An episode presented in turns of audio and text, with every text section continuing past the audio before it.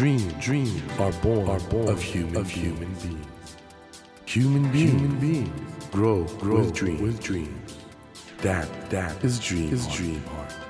When you touch when you that, touch warm, that vibration, vibration, a new dream, a new dream will be born, born of you, of you. Dream, dream heart, heart. ドリームハート政教新聞がお送りします皆さんこんばんは茂木健一郎ですこの番組は日本そして世界で挑戦をテーマにチャレンジしている方々をゲストにお迎えしその方の挑戦や夢に迫っていきます。さあ今夜のお客様は先週に引き続き元イェール大学政治学科助教授で英語塾 J プレップ斉藤塾の代表斉藤淳さんです。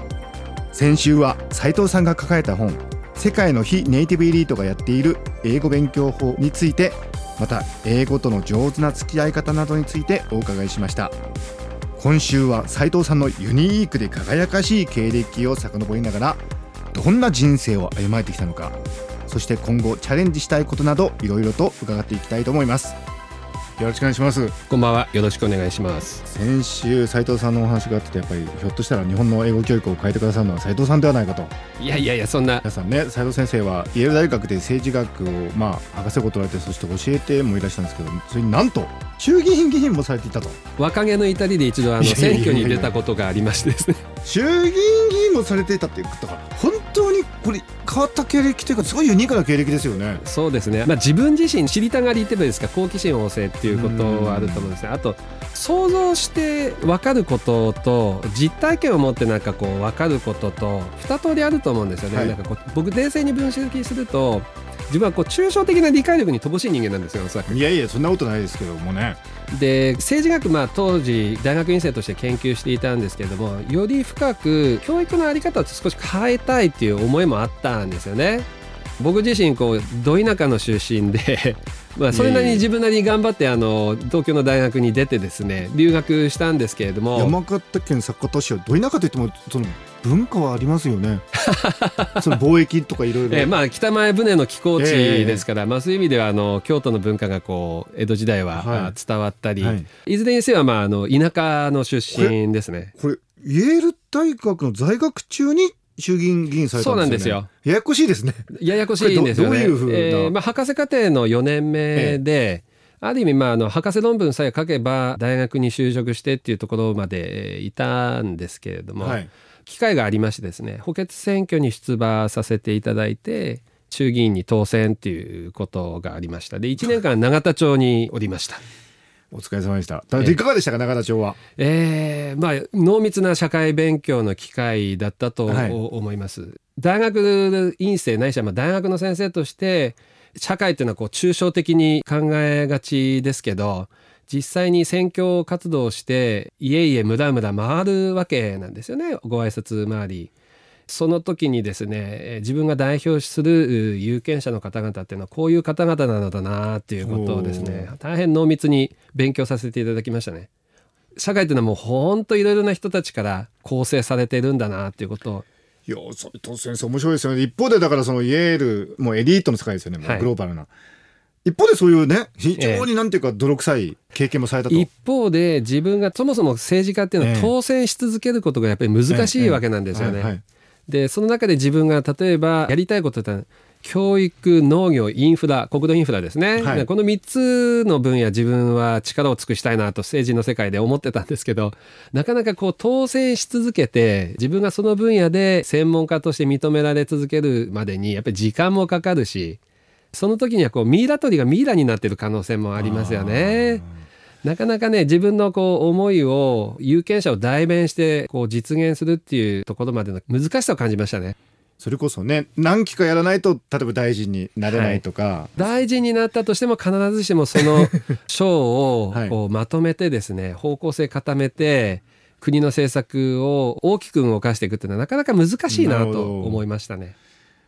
まあそういういろんな経験されてもう政治学をやられてそしてご実家は先ほど農業とおっしゃいましたけど、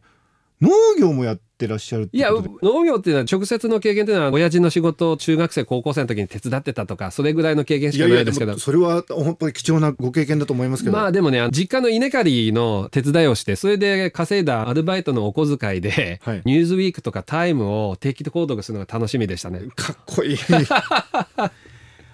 あれ？継がなくてよろしかったんですか？いやまあだから周囲は農家継ぐことをやっぱり期待してましたけど、ええ、まあ当時から変わり者だったんでしょうね。高校生になって大学受験するぐらいにはもう周囲全部諦めてですね。あそうですか。えご長男だったんですか？長男ですけどね。大丈夫なんですか？で今じゃあもうそちらの方はどうなってるんですか、えー、まああの父が農業法人化してですね関わってるような感じですけどね。だから農業の先行きっていうのを自分にとってもなんて言えばいいですか。非常に重大な関心事ですね。まあそういういろんな人生経験されてるわけじゃないですか。ええ。それやっぱり今やられてるお仕事にも役立ってらっしゃいますか？そうですね。人の気持ちを理解するっていう感情を理解するっていうことを考えるとある意味若い頃に苦労しててよかったなとは思いますね。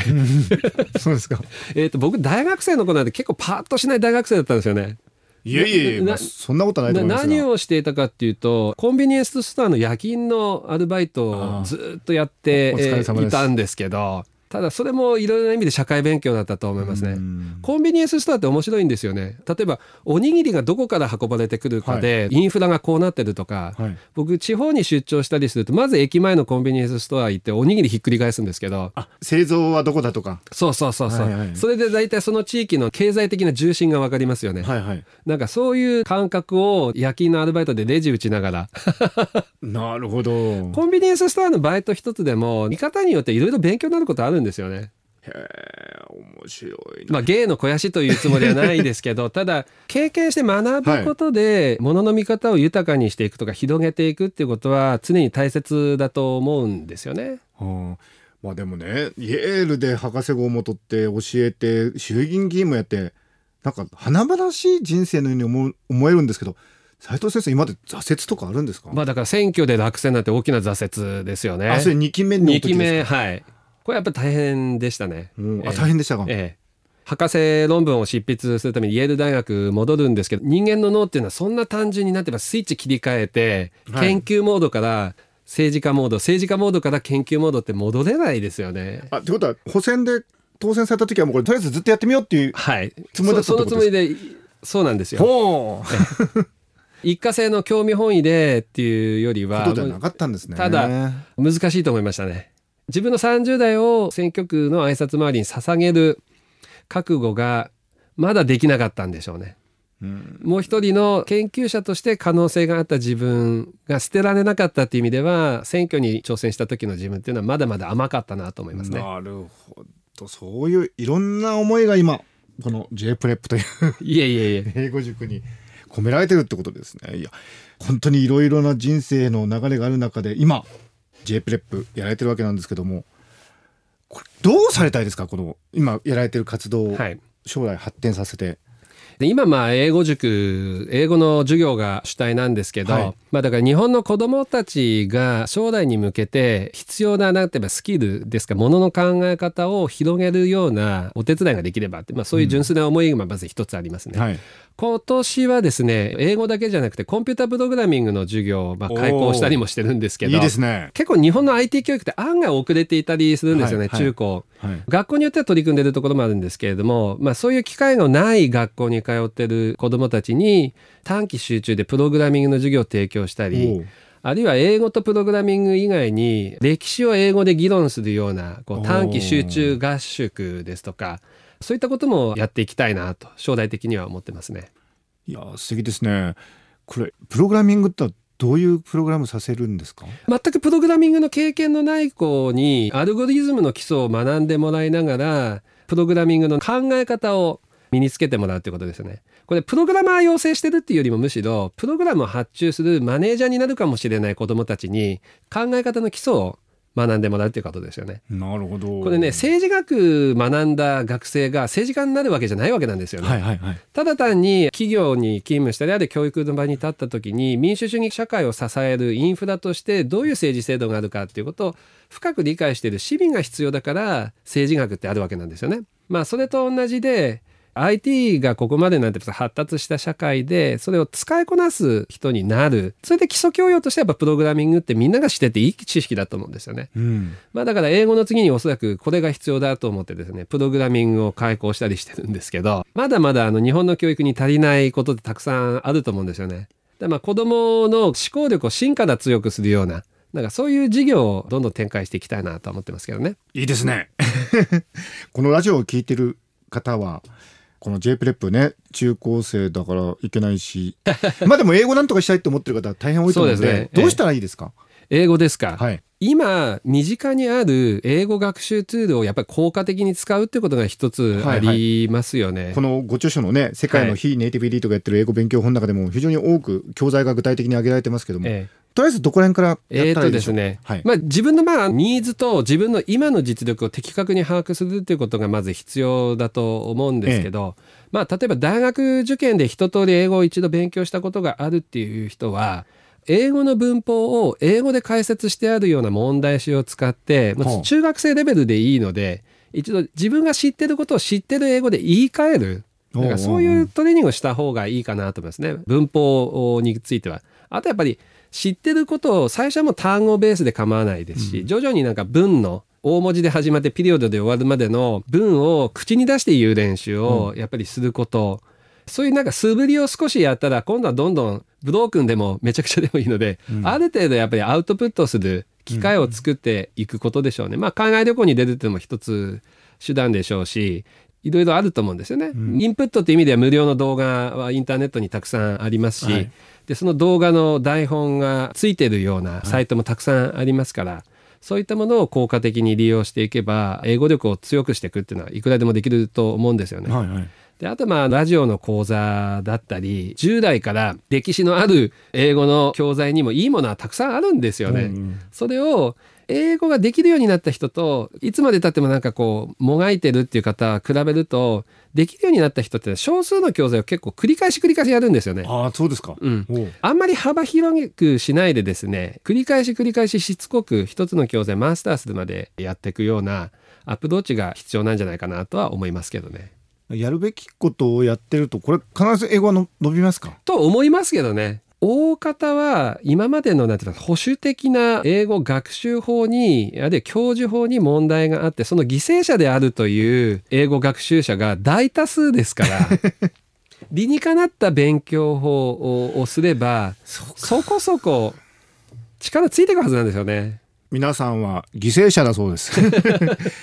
これでも今の子供たちはこれ期待できるってことですよね。あのと思いますね。えー、短期間でもあの手応えを感じていますし、むしろあの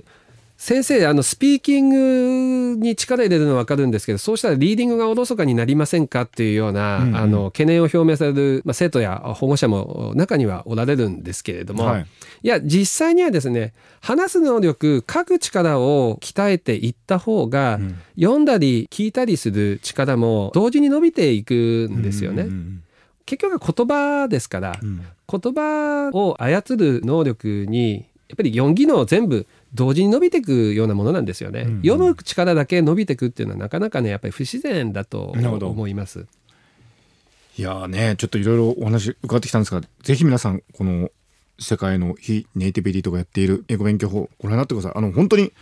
すごく実践的ですよね。そうですね。アメリカの大学で使われている教授法とあるいは自分がこれまで英語の勉強の中で実践してきたことを濃縮して書いたつもりです。これまで比較的英語の力を順調に伸ばしてきた人に言わせるとなんだ自分がやってきたことばっかりじゃないかっていうような反応が返ってくることもあります。そんな変わったことは書いてないですねっていうことを言われることもあります。まあ英語ができる人にそのようなことを言われると逆に嬉しいなと思いますね。そうですね。この通りやればまあ伸びる。そこそこできるようにはなると思いますねということなので、はい、ぜひ皆さん読んでください。本当に有意義なお話をありがとうございます。いやとんでもないです。最後にちょっと英語苦手なんだよって一緒に励ましの言葉をお願いできますか？英語でよくあの no pain no gain と言いますよね。うん、痛みがないとあの得るものもないっていうような意味ですけど、はい、まあだから努力は必要ですよね。だけれども何て言いますか苦痛を伴う練習をすれば必ず何かこう見返りがあるっていうわけでもないんですよ英語のやっぱり勉強って修行じゃないですから、うん、英語を学んだらそれを使ってこう楽しむなんかそういう自分にご褒美あげるっていうのはやっぱ大切だと思うんですよ、ね、どういうふうに楽しめばいいですか？まあそれは自分の場合は例えばね高校生の時はあの洋画を見て字幕を見ないで分かった時はおおと思ったんですよね。なるほど。なんかそういったちっちゃい一つ一つのなんか喜びをかみしめながら毎日の学習につなげていった方がいいと思うんですよね。自分にご褒美っていうのを忘れないことだと思います。皆さんぜひ自分にご褒美を。それ英語頑張ってくださいあの斉藤先生本当にありがとうございました。いいえありがとうございました、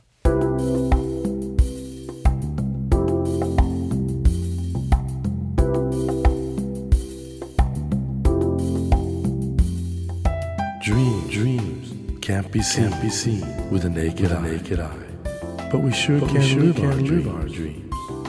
dreams